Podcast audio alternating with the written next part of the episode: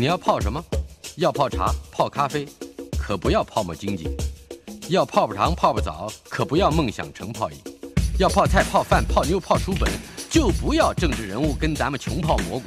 不管泡什么，张大春和你一起泡新闻。台北 FM 九八点一 News 九八九八新闻台，今天我们节目进行的单元，我们的老台北。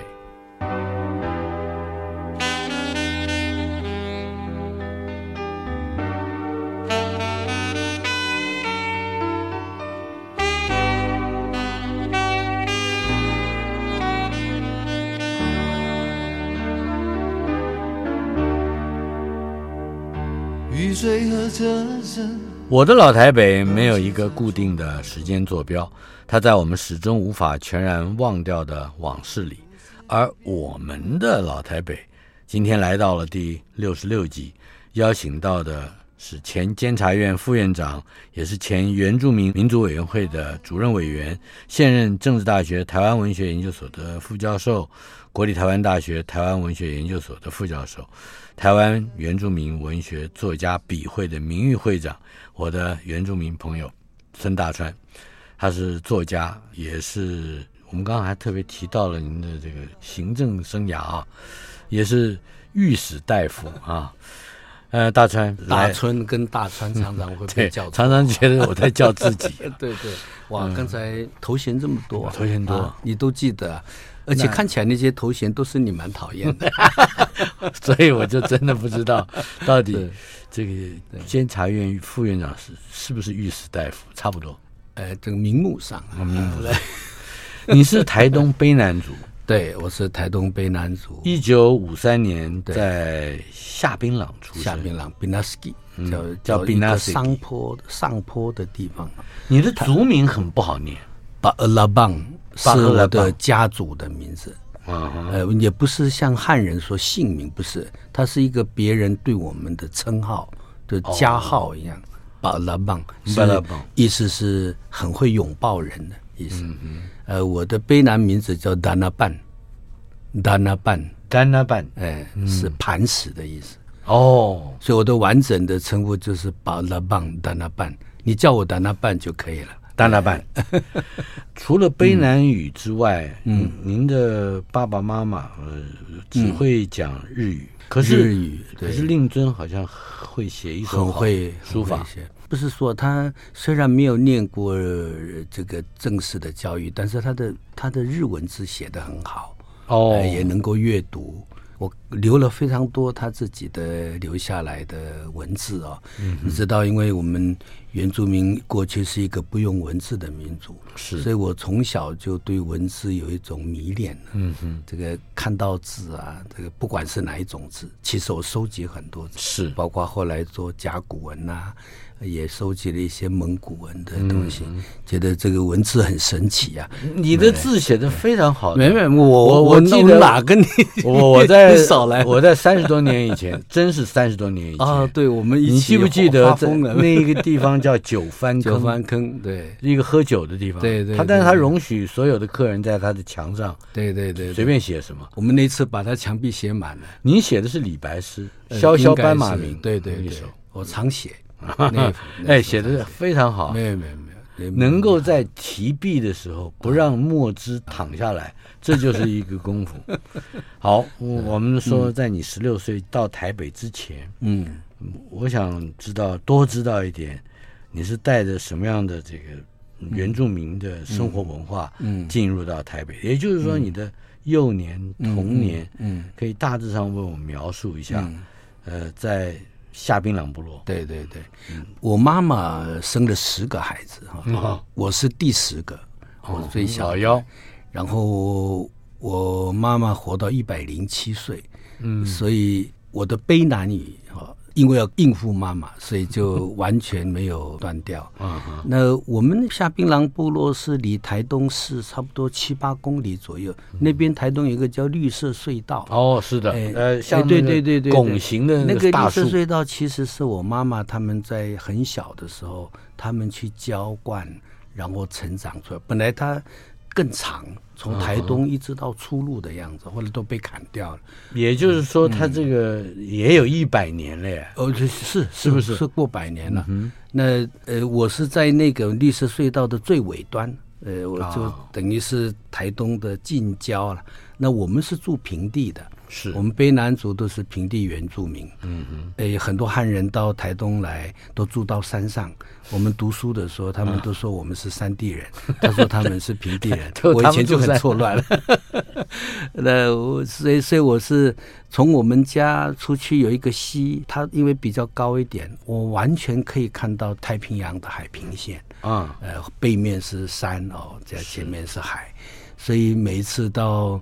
这个台风要来的时候，听那个浪滚的声音，嗯，妈妈爸爸都会告诉我们什么时候台风会来，这些关于海的讯息啊，嗯、对，对于天地的理解，呃、对对都非常。所以童年呢，大概。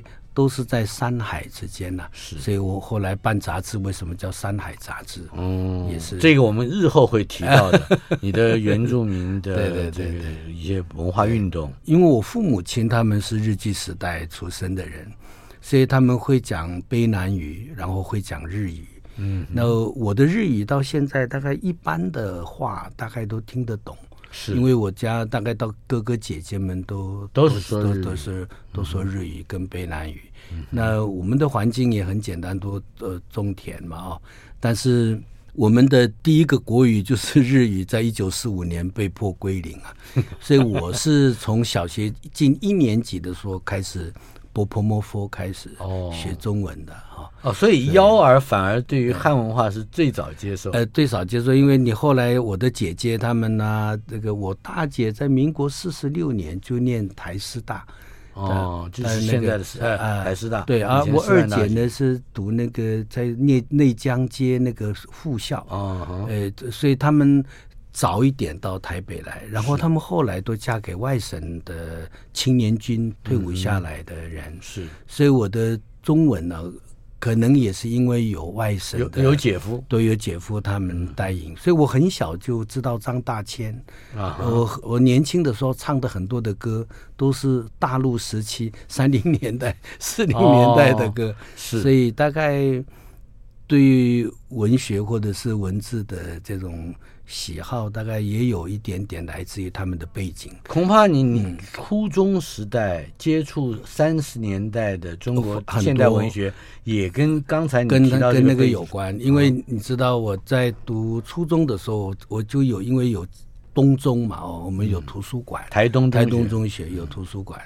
呃，那时候因为耳熟能详，他们常常提到朱自清啦。徐志摩啦，或者就五四时代的这些人，嗯、所以那时候也好奇，所以就会多读一些。因为那个时候有焦虑，因为啊，嗯、我们对汉人不了解，然后我也觉得应该要了解汉人，不然的话，我们没有办法。应付我们的未来，我我很小就有这种忧虑。你很小就想，哎，就很有，大概就想到就很有历史的焦虑。我觉得是会想到你日后会当原住民委员会的。真没有，但是我知道我会念哲学，只只有这样。我很小就知道我会念哲学，这是为什么？不晓得哎。我一直觉得对一个是历史有困惑。啊，另外一方面，对你对文字又有好奇，又有好奇，然后对某一些终极性的东西，嗯，有有一种好奇，也有一种困扰。我其实很小就知道，所以你就后来念中文系，但是我是偏子书的。我后来念研究所，什么都是就是对思想问题比较。我是后来为了推动原住民文学，才被迫回到。那个我写不好的 文学，你所以我们家每次都说我是作家，我都很惭愧。你们才是作家，不，呃，我这是意意外的这个兼差的作家。不过回头来说啊，嗯、呃，刚才你提到了这个有哲学，是，呃，好像在你念高中的时候就接触了唐君毅、牟宗三、徐副官，也就。那个相当这个让青少年痴狂的新儒家的这些个思想活动，对，因为我在他们身上看到他们跟我有同样的焦虑。怎么说？因为他们觉得中国文化快亡了，你觉得原住民 那个，所以我也有这种感受。嗯嗯。呃，诶，我我也很好奇，所以花果飘零的命运，对，为什么为什么在唐先生啊？一个五千年文化的一个国家里面的思想家也有这种花果飘零的这种，我非常好奇，所以 当时会阅读他们的东西，是我看到我们有同样的焦虑，嗯哼，所以但当然这个是有点说远了，嗯、因为我刚刚忽然跳到你高中了，对，对，对，在你初中之前，你曾经接触过卑南族槟榔部落的最后一个头目。我们家移工是不是？我们不是世袭的，我、嗯、我们的卑南族不是一个世袭的头目制度。啊，呃，是也有时候就是看你的家的影响力了啊，嗯、呃，有的时候也可能跟我们有多少的田产啊，啊多多少少都有一些关系，声望跟地位。对对，我们基本上在我们那个部落，从我的高祖母、曾祖母一直祖母一直下来，嗯，都一直都是我们部落的。呃，比较是领导的家族是，所以就从小也也经验到这，然后也看到那个部落里面原来的祭典仪式的逐渐的消失，然后人口外流，呃，部落完全空洞化的这个，大概一九六零年代的这些状况。所以我的部落经验呢、啊，都大部分就是看到那种快速变迁的这些经验。一九六零正是民国四十九年，嗯、是。那是你上小学，对，刚刚要上小学，对对对，九月份嘛开始，对对对，对。你的刚才我提到的移工，移公公就是有一天在过世之前，对对，好像给你的一些训勉，对对对，而这个跟你的焦虑有关。谈谈这个、呃，对，那这个时候。我公公是是年纪也大，他有心脏方面的问题，所以呢，呃，我要上小学的前一天晚上啊，他把我叫去，他说：“哎，你明天要上学啊，呃，要读书，你就要好好读，你不读的话，你要你就我们田很很多，然后哥哥姐姐们都在念书哈，他说你就就好好下田做农，如果要去念书的话，就不要三心两意了。他那个意思是这样。”那我们小孩子大概是认为老人家反正鼓励一下嘛，也不经意。嗯，没想到他那天晚上心脏病突发过世，就是他当天晚上对交代完了，对，所以这个就就麻烦了，这个就变成是我我现在有时候眼睛一闭啊，他那个讲话的神情我都还感受得到。嗯，所以我就后来第二天也也就开学，我就去上学了。最后要埋葬的时候，他穿着我们非常传统的卑南族的衣服。啊，然后也是因为他的影响，我们的部落信奉天主教。哦，哎，哦，是他一个人一个人带大家决这个信仰，带大家决定，然后当然有一些商讨，天主教徒说可以帮我们拉电线，我们以前没有电线，我小的时候要看书都要用煤油灯啊。啊，他们有一些交易啊，交换了啊。嗯嗯。那那我的姨公公认为，因为天主教比较保守，比较传统，他不排斥我们的祭典仪式啊。那些瑞士神父啊，是跟着我们吃槟榔，跟着我们上山打猎，嗯、然后也参加仪式，也参加仪式，然后会讲我们卑南语，啪啦啪啦啪啦的讲。所以他他认为。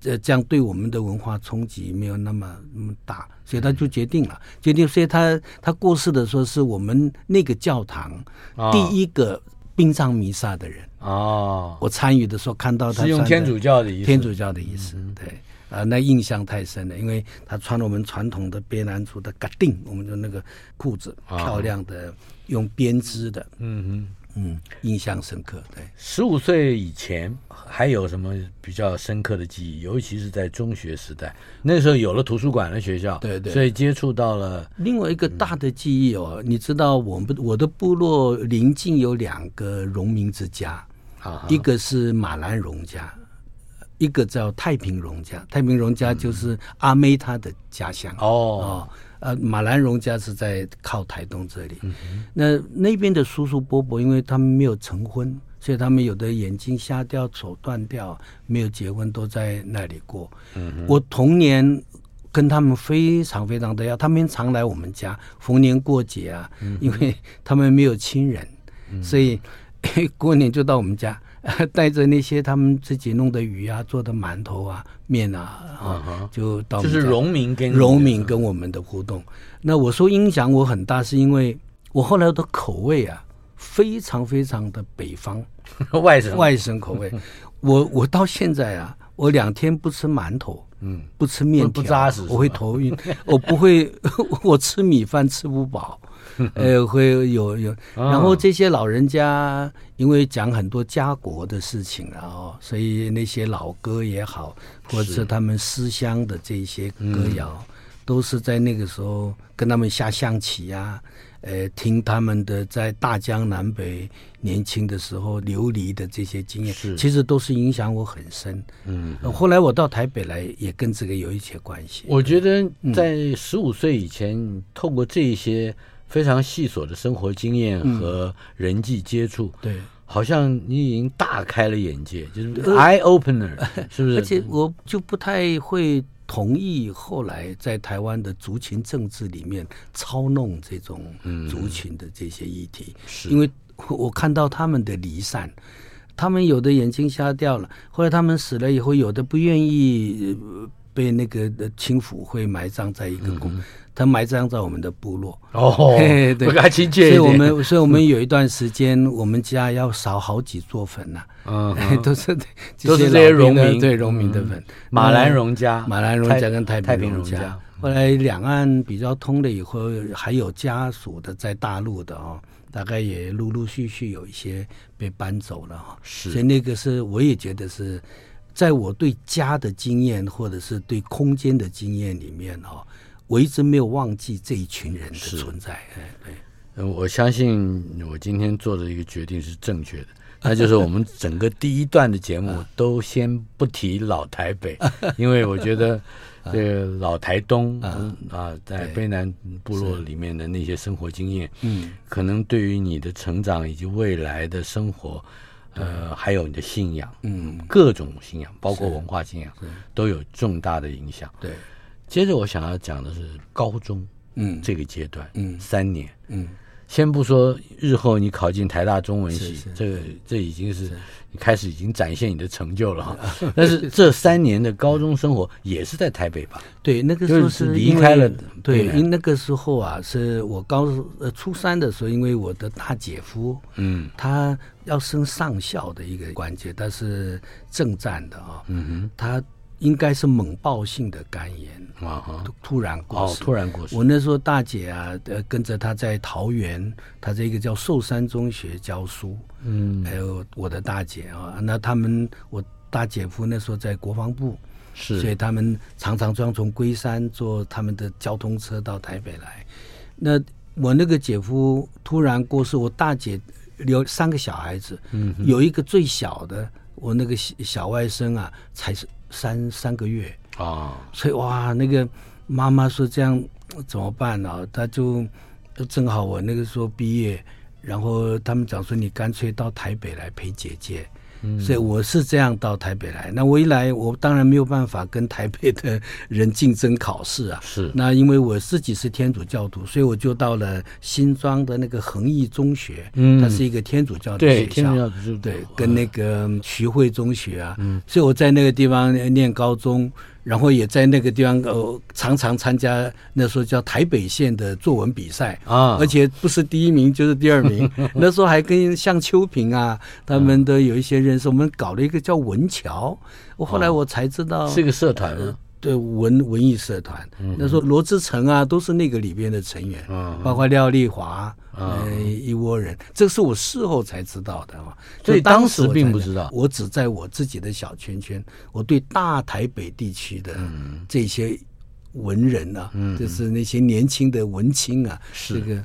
而且我那时候虽然写文章，但是基本上我的脑袋是哲学的思考。我讨厌文学，那个时候。呃，等一下，这是高中。我其实一直到大学毕业都这样。我以前是非常不是说不喜欢，而是我觉得文学文绉绉啊，然后不、嗯、只不过是用美丽的修辞来编织这个不，不真实的谎言。红楼梦》写那么长，其实哲学的一句一句话就完了啊，就会有那种。哦，你 这那你这个完全是呃，这个是柏拉图啊。我我知道现在你是把诗人，我是年纪大了才真的是后悔啊。文学还是最要紧的事情。不过，嗯，在高中时代，你恒毅念对对，那时候住校吧。应该没有，我就是住在龟山嘛，哦，就坐公车到到，那也相当一段距离。哎，还好啦，可是也看到那个地方的变化。嗯，怎么说？整个大台北地区啊，新庄那边的变化，在那段在回龙这一带啊，嗯是变迁最大。我我一直见证了这个地区的变化。后来包括五谷、泸州。嗯，三重啊，这这也就是以前的台北县，现在的新北市。新北市，你就是在高中时代，你已经已经看着他们的改变啊，不单是看着改变，你恐怕你还有切身的游历吧？呃，对，因为呃，我后来大学毕业念又念了辅大的哲学研究所的时候，是我顺便在新庄那边的一个一个商职叫青传商职，嗯，兼课。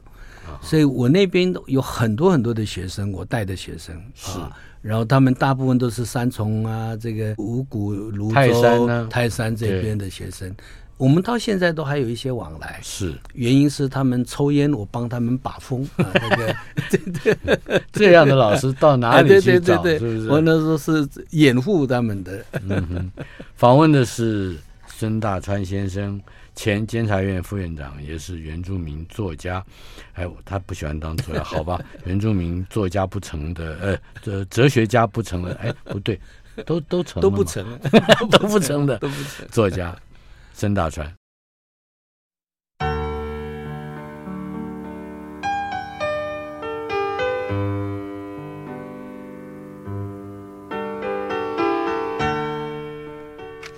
进行的单元，我们的老台北访问的来宾，前监察院副院长、作家孙大川。嗯、呃，大川在你念高中的时候，你刚才提到。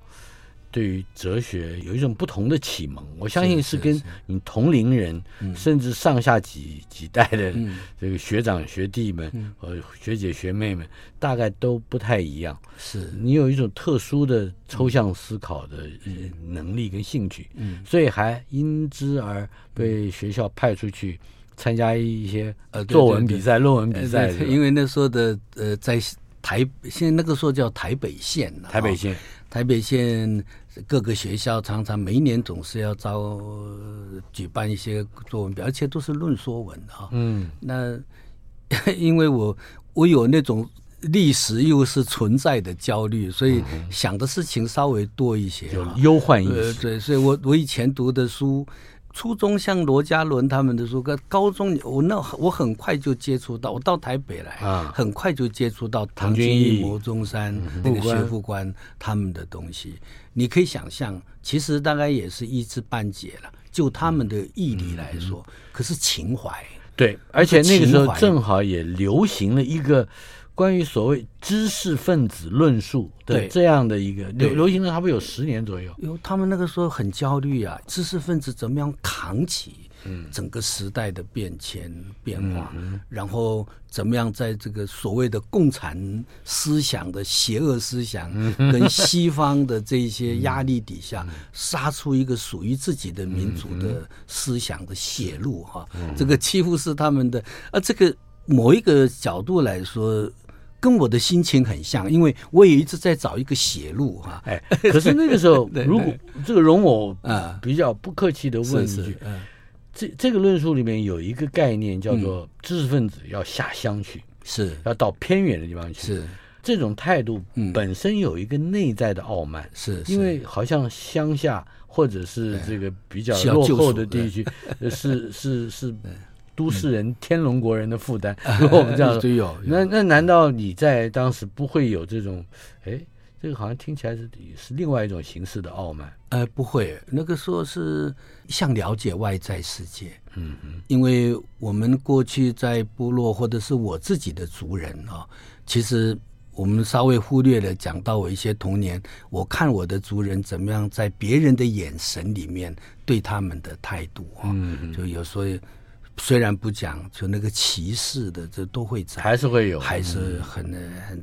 那总觉得我们好像必须找出一个方法，嗯、呃，来去处理。所以我那个时候离开部落，一方面当然是因为家里姐姐的需要，嗯、另外一方面我也觉得是一个机会哦，让我了解一下外面的事情哦。我越了解外面的事情，嗯、其实我发觉我越清楚。我自己的民族的状况，嗯，嗯，不止状况，而且我们的特点。是。很多人会以为说我在成长过程当中会不会有很多那种自卑啊，说赶不上人家，没有，有一些有了。比如说我们数学就很难很难跟人家，我们小的时候那种抽象的，在学校小学开始，大概到四五年级还可以，到了初中以后，我们的那些老师都是古古怪怪的老师，这，那也都说是这不讲不清楚事情的。是我现在很后悔啊，我现在常常听 YouTube。补我的物理跟数学，哦，呃，跟这还有这个心思，有有有，因为那个，哎，你知道那个是年轻时候的失落，哎，嗯，我现在回想，我小学二年级以后我就放弃数学，我没有没有，我人生实难，数学更难。呃，为什么？我我是现在一直在找回那个我失去的东西，嗯嗯，呃，所以我倒没有那种说什么会跟不上、瞧不起啊，啊这一类的东西，但是那种好奇。对知识的渴望啊，哎，导师就是还有就是坐校长的车去参加作文比赛啊，对对，那个时候因为我这种礼遇 没没有，那个时候是因为我们那是一个天主教的私立学校，嗯，要去跟人家比赛啊，有的时候并不是那么容易。但是我那时候因为读过很多哲学书啊，是怎么样？掰一下都好像比同年龄的人还有还好像有某一种深度。你有一笔很娟秀的字，这个那时候常常得奖，就变成就是学校就常常就派我一个，嗯，那时候就这个要比赛的时候，校长就派他的坐车送我去，然后接我回来，嗯，变成是我最这就是上宾，你是完全是汉武帝司马相如，是吧？那时候，哎，讲到这个。不久之后，你就考上了台大中文系，嗯、那是一九七二年。呃，对，是民国六十一年，是对，没错。谈一谈你，那又进城了。高层那个时候，我在高中的时候有一个英文老师，他只教我半个学期。嗯哼，他前几年才刚过世。呃，其实我那一年他教我那个半学期之后，我们就没有再见过面，一直到两三年前我才找到他。呃，他有一个师大毕业的英文老师，他鼓励我，鼓励的非常多。嗯、你知道，你不觉得你那么好，嗯、但是有人跟你讲你那么好的时候啊，你一方面会欣喜，但是另外一方面好像有一个标杆在那里，啊、作为自我的一种期许了。提那个东西一直提到现在，嗯、不管是你在什么时候有一点沮丧啊，想到老师把我看成是。早上冉冉升起的朝阳，嗯、你看那种那种叙述哈，嗯、你看多么厉害。是那个老师在我要准备考大学的时候，虽然没有在教我，但是有通信，他一直立足我要读法律啊，读社会科学，因为他知道我有原住民的焦虑。是我一年级就常常写我对原住民的问题困困扰，所以他觉得我应该走法政的路。可以做更多的，但是我我不是跟你讲吗？我从小就想当哲学家，是，所以没有听他的话。那时候本来想说念哲学，那时候也没有太有信心，因为那时候很多人吓我，念哲学那个逻辑要好，说我现在才知道都是乱讲的哈。嗯哼，其实进去再说嘛哈。嗯哼，呃，因为怕到说，因为我数学不好，我去了以后跟不上。所以我就第一志愿就选的中文系，那时候也也觉得嗯应该更认识中国了，比较好。嗯，刚刚来到台北市，等于是进台大读书，嗯、那你的居住啦、生活啦，嗯，大致上可以描述一下吗？我那时候住宿舍啊，嗯，十一、十二、十三、十四，那个是我住第十一宿舍，住了四年。啊，呃，我的同寝室的有几位是香港的同学，一直到现在我们都保持很好的关系。嗯、我都住宿舍，是。然后，呃，因为我那时候有三 D 奖学金，嗯、呃，平常的反正费用也不多，嗯，就大部分的都是买书去了。是，因为我对那个自由渴望，所以我变成买书是一种病。哦、你知道我我都在哪里？七八万册的书哦，呃，后来就慢慢丢，现在剩下大概三四万册的书啊。你都是在什么地方去？比如找书？这个就是我也很那时候还有古岭街吧？可多了。嗯，呃，那个古岭街也好，现在那个师大路以前叫龙泉街嘛。龙泉街哦，书店呐、啊，是我在台北一直到现在啊，一直会去逛的地方。嗯嗯。呃，后来想说那个开始大陆开放，有几个像结构群啊，嗯，古风啊，呃。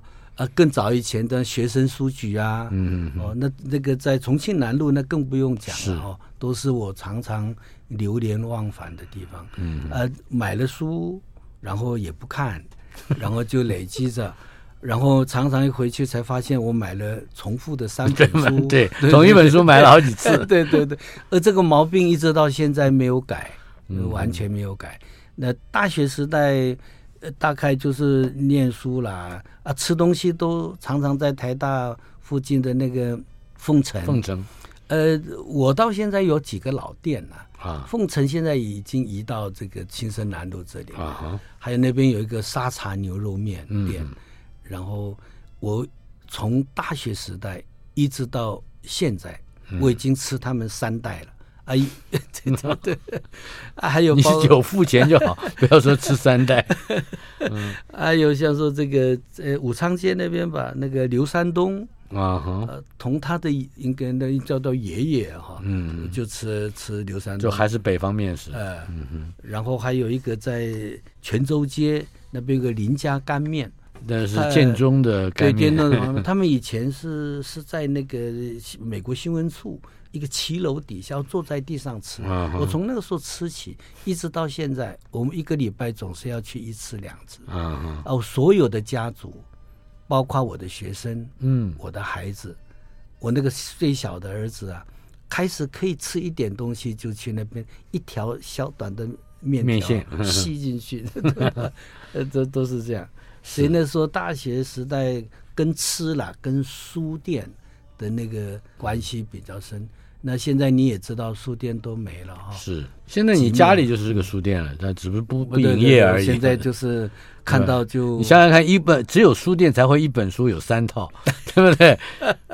不过在大学里面求学的时候，我相信除了读书，嗯，呃，或者是吃林家干面，我相信 一定还有很丰富的其他方面的记忆，尤其是在活动上面，政治也很多。你也知道。我进台大一年级是民国六十一年，一九七二年，那是保钓的刚过。啊，所以那个保钓的氛围还在。是，然后发生那个民族主义座谈会哦。的那那个事件，是。哲学系的事件。对，台大哲学系。那那个时候我我上课啊，我修的大部分都是纸书，嗯、就是属于中国思想方面、嗯、啊，哲学系的书就这，所以那个方东美先生啊，他们这些人都在那个时候。我去听过他们的课，嗯，那后来唐先生、牟先生他们到台湾讲学，是，那我都不是正式学，那时候因为我开始后来当兵啊，嗯、当当狱官，所以啊暑假的时候会去去听。哦，所以你大学毕业之后先当了兵，嗯、才去的辅仁大学念哲学研究所。对对对，我当兵回来再再去，嗯、所以那个时候你也知道台湾，呃也开始。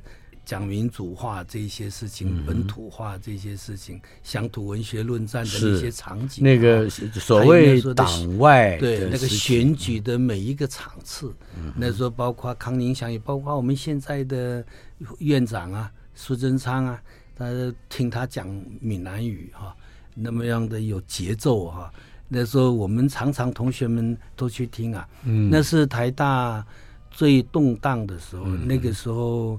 台大对面有一个教授也是受到那个影响的，后来弄庄子的陈谷应，陈谷应他在那弄书店，嗯，后来跑去大陆了，对对对，我们也都都去，也就有跟他们有一些往来。然后那时候桂冠书局啦、香草山呐、啊，嗯哼，这些书店啊很蓬勃，是。然后台湾那时候知识分子啊渴望弄到那些，所以那个叫虹桥啊。呃，后来你对他本来是外文书，对对，外文书。那时候虽然看得很慢，看不懂，还是买啊。嗯、还有一个马林书记，你还记得？对，马林书记是襄阳，是那两个字还是有点类似篆字的马林。那个时候他卖了一大堆像 Coplestone 的哦，哲学史，哲学史，Coplestone 康德的几个注释哈。嗯。大部分都是在那个时候。我们两个差大概是四岁吧。啊，你是五三年生嘛，我是五七年生。你看的 Coplestone 那套书还在我家书架上，是一样是不看的，买来。但是我看有一套杂志叫做《中华文化复兴月刊》，是这个复这个复兴月刊每一期的最后面几页。就是傅佩荣翻译的，对，跟傅佩荣是很好的，对，就是那个哲学史。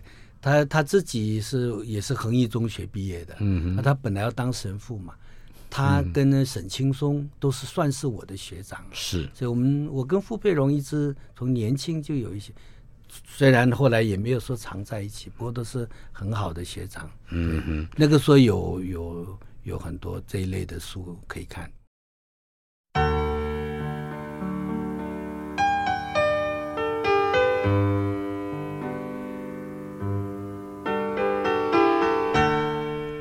台北 FM 九八点一 News 九八九八新闻台进行的单元，我们的老台北访问的是我的老朋友，前监察院的副院长，也是原住民作家、教授孙大川。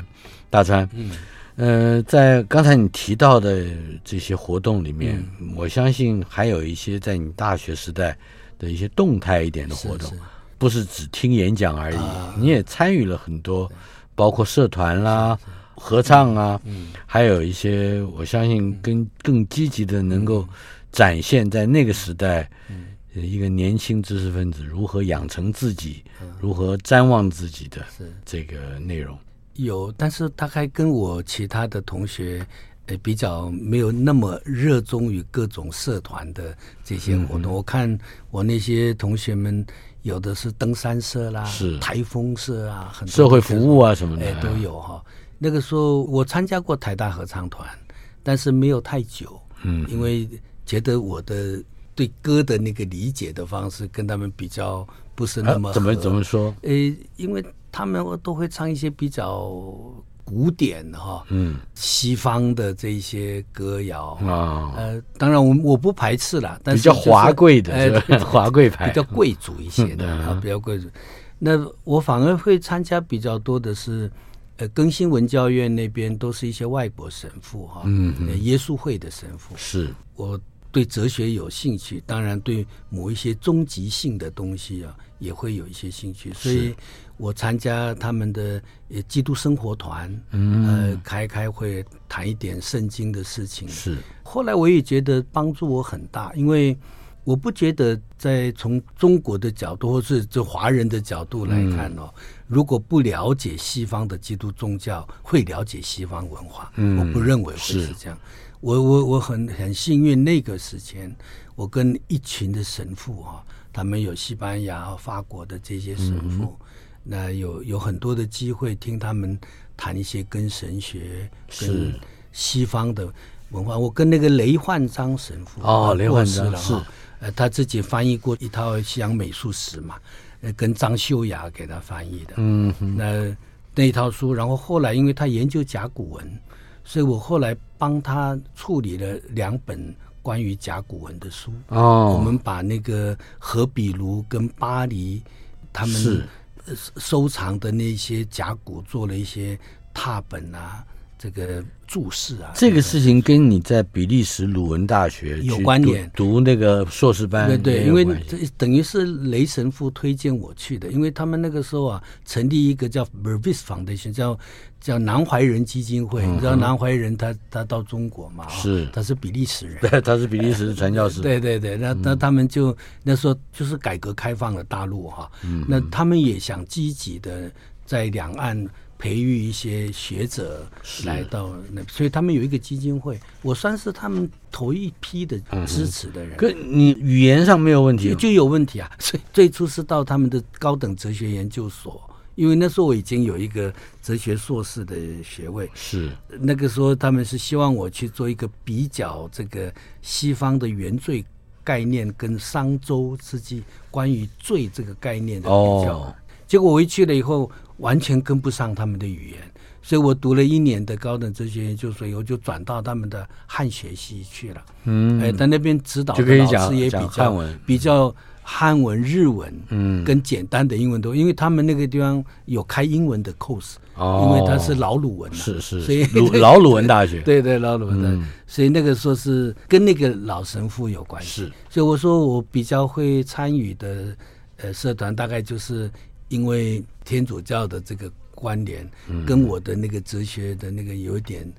联系啊，所以啊，其他的导师参加的不多，是，哎，在大学的时候，如果我这样问，嗯，在你的整个修业，嗯，差不多告一段落，也就是比利时鲁文大学的汉学硕士已经拿到了这个学位以后，再回头来看当时的台湾，嗯，或者就以生活比较长久的这个台北来说，呃，整个社会有没有一种主流的？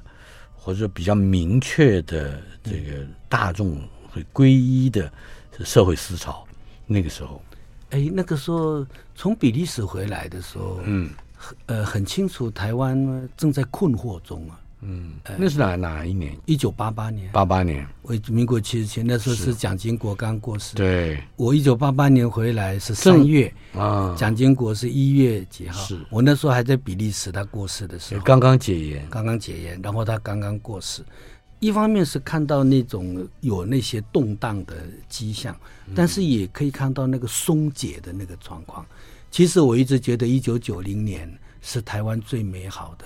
一段时间，嗯哼，群龙无首，充满了活力，而且这个群龙无首的意思，对，不是说不像乱窜的流氓，不是，可能性很多，对，然后人人都可以对有一把，呃，也是在那个时候，因为我在回国的前一年有过反省，就是我三十六岁了，我回来是继续做一个研究中国哲学和西方哲学的老师呢，或者是我要回应我童年。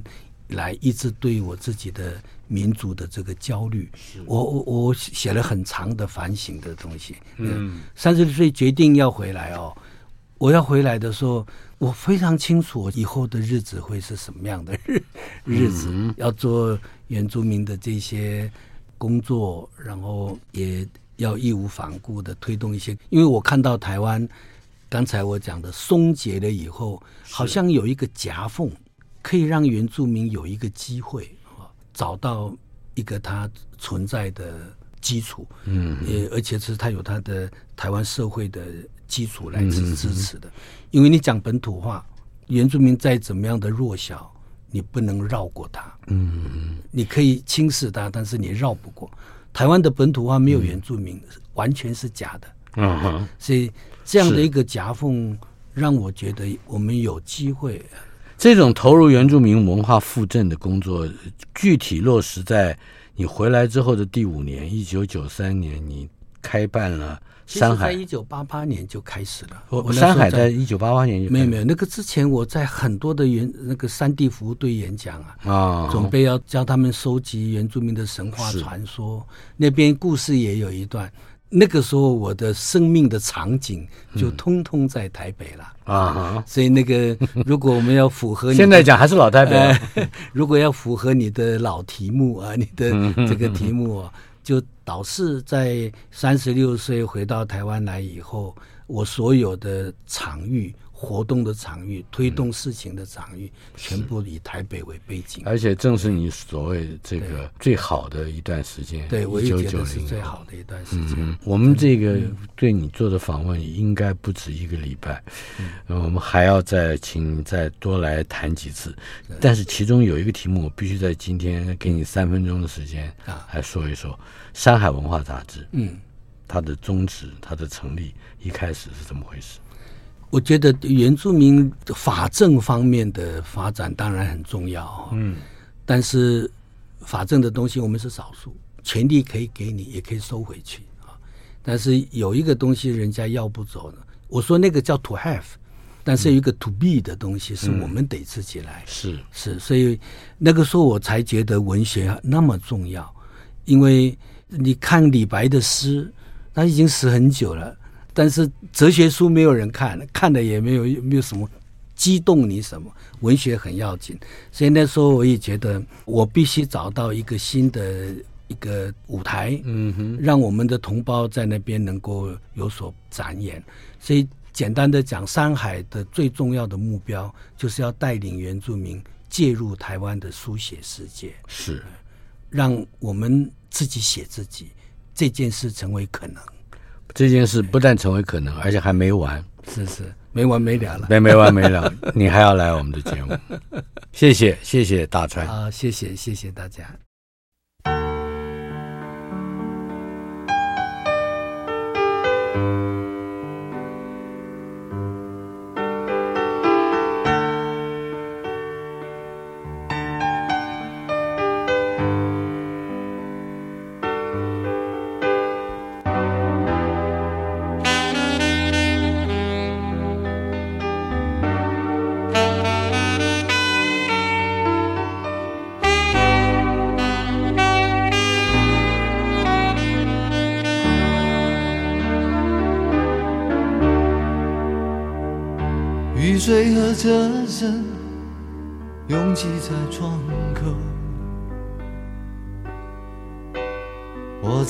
在都市的边缘停留。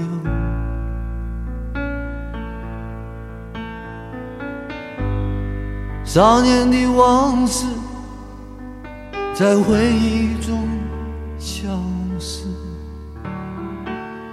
三十岁。我的职业是自由，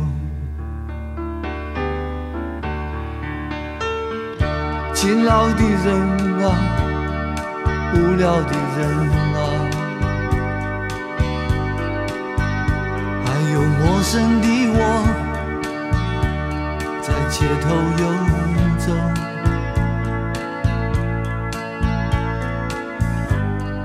白色的墙柱。玻璃的黑幕，唱着改变社会的任务，告诉我。